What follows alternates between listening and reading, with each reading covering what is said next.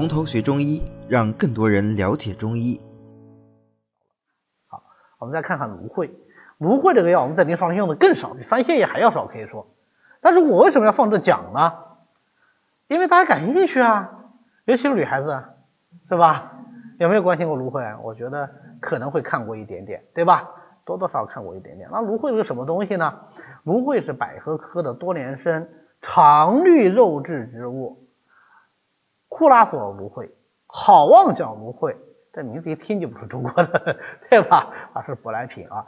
但是不是直接吃这个芦荟哦？我们现在网上你淘宝上一查，叫什么芦荟凝胶？芦荟凝胶其实就是芦荟里面的肉了，里面的肉肉，对吧？呃，然后再加工以后做的。但是我们中药用的芦荟不是那个凝胶，它是这个芦荟切开以后，它不是流出来这个叶汁，然后再浓缩以后形成那个干燥物，所以它实际上是个加工品。它是个棕黑色、棕褐色的这么，呃，它切成一小块一小块的小立方块啊，是这样的一个东西。那这样的一个东西嘛，当然就不存在季节问题了啊，全年都能采摘。把叶片割开，然后就接啊，接上这个叶汁以后，然后熬熬熬熬高以后，冷却凝固，就是这个东西。那为什么叫芦荟呢？芦就是黑色的意思，荟就是汇聚的意思啊，最后黑黑乎乎的一大坨啊，所以叫做芦荟。就是色黑凝聚如饴啊，故名芦荟。所以我们一开始接触到这个植物的时候，其实就是冲着它的这个东西去的啊，因为它已经是在海外得到了成熟的应用了，对吧？啊，所以我们中药是一直在发展的，我们一直是在兼收并蓄啊，把其他我们能够用的一些药就都都引进来的。像芦荟就是典型的是个舶来品嘛，对吧？当然现在我们本地种芦荟的人太多了，是吧？很多爱美的这个女性，尤其是主妇啊，喜欢在家里种一两枝芦荟，时不时的闲下来就芦荟割一块，是吧？有什么做美容面膜的也有啊，拿了什么泡茶喝清肠的也有啊，什么的都都有啊。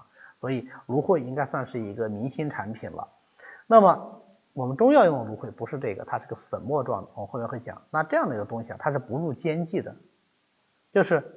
很少开到汤药里面去，都是用丸散的啊，呃，但是我在汤药里也用过，好像效果也还可以啊，效果也还可以啊。性味是苦寒的，归肝大肠经，所以我们可以想象它肯定是清肝清大肠，对吧？清大肠这个大家都知道，芦荟现在最有名的就是排毒嘛，对吧？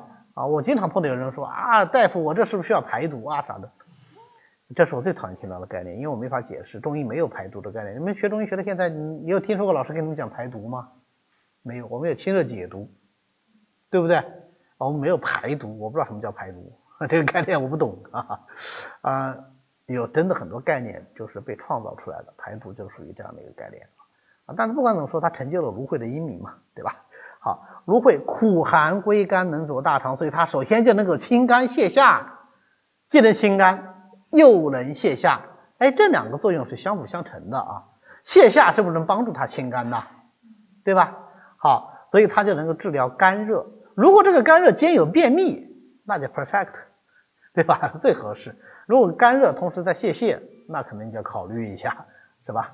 好，那么用芦荟配上朱砂，就能够治疗热结便秘，同时又有烦躁失眠。你看多合适啊！啊，烦躁失眠不就是肝热吗？为什么肝热了会烦躁失眠呀？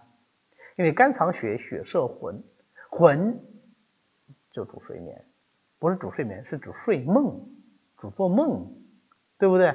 所以肝不藏魂，他就睡不着觉啊，对吧？所以烦躁失眠，这就是什么？更衣丸，更衣丸，更衣的意思就是什么？就上大号，对吧？更衣丸的意思就是让你上大号的丸子。对吧？这个名字一听就就很清楚啦，就是泻下，是吧？能够治便秘。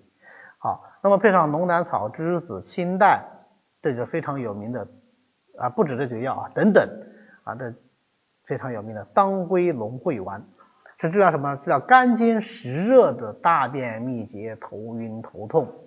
这个药之前药呃这个医院的药房都还有，现在好像我我已经大概至少有五年我开不出这个药了就没有了。挺可惜的啊，挺可惜的，因为芦荟清肝的作用特别好，大家可以看到它的这个寒性是比较强的啊，所以它这个清肝的力量呢也是比较好的。我曾经看过一个病人，那个病人我印象特别深刻，因为整个病房的人他都吵过架他住院大概住了两个星期，第一个星期的主要工作是吵架，跟周围就是所有的病人都吵。第二个星期的主要工作呢是跟医生吵架，因为就是把我所有病人都吵了以后，我们护士长实在吃不消了，就说你们把他出院吧，因为他其实没什么大病，他就是一个反复发作的一个排尿障碍，没什么大病。但是不要小看这个病啊，什么病得的时间久了都会严重的影响到病人的心态，所以到他这个程度，你已经很难说到底是排尿障碍引起他的这个情绪异常，还是他的情绪异常引起他的排尿障碍，因为说不清楚了，因为二者就夹杂在一起。所以他门诊治疗也是可以的，但是他觉得他毫无改善，我花这么多钱去住院，对吧？呃，做这么多检查也没查出啥东西来，最后你们让我出院，这个太过分了。所以后一个星期主要是跟我们吵架啊啊，还好没跟我直接吵，也跟我们几乎所有医生都吵遍了，就就可能跟我还没吵过啊。原因是因为他每次烦躁的时候，我们都就陪聊，陪聊他就吵不起来，然后就就就聊啊。那后来出院以后没办法，没人接手啊。这个病人他因为杭州市大医院他全部看过，他不是本地人，他是外地的，呃，浙江一个离杭州还挺远的一个地方。那怎么办呢？你还是得给他看呐，那不能不解决问题啊。呃，他在那个市七院很多这个精神科的药也都用了，严重的失眠啊，严重的失眠。他的孩子也是医务工作者，好像就浙中医毕业的。啊，呃，所以实际上这个人真不是个坏人，他就就控制不了自己情绪。我说那没办法，门诊给你开中药吧，开中药。他蛮配合，一星期来一次，来一次要坐三个小时火车。但是我就比较不配合，不叫不配合，能力比较差。我大概看了有快一个月，没效果。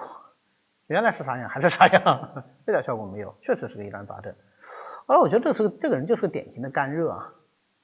那是清肝的，像什么龙胆草啊，呃夏枯草啊，呃是黄芩柴胡不用说了是吧？这老早都用过了，没效。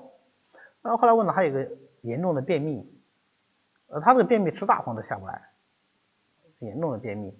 后来想，那我就用芦荟吧，再用芦荟。芦荟我说了，我们用的很少的，芦荟是不入煎剂的，它是以丸散为主的。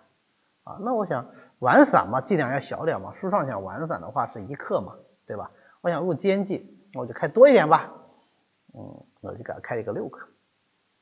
开了六克以后呢，又过了一星期过来，神采飞扬，啊，就好多了。他说回去我也不跟儿子吵架了，啊，他自己也知道不好，就吵架不好。啊，他说这个大便也通了，啊，小便也好了，整个人原来是这个脸上泛红光的，嗯。就也好多了，呃，那就远方激进呗，对吧？还是选择这个方法，又用了两个多星期，就症状就是明显缓解，人也温和很多。结果正好出差，就另外一个医生接受，另外医生接受以后说：“哎，这谁给你开的方子啊？芦荟怎么能用六克呢？六克要吃死人的是吧？” 然后。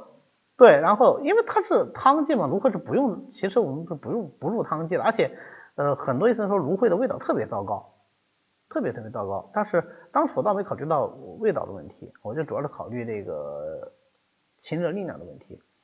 所以他后来就被吓到了，他第二次就问我，他说你这六克到底能不能用？我说你不已经用了两个星期，两个星期不挺好吗？为啥不能用啊？但是现在反正你你这个症状也轻下来了，那就减量吧，这个大家就就按照。按照书上量就讲了一克，一克就没开始那么快，但是也稳住了，所以这印象这个特别深。是本来一个是入丸散的药，对吧？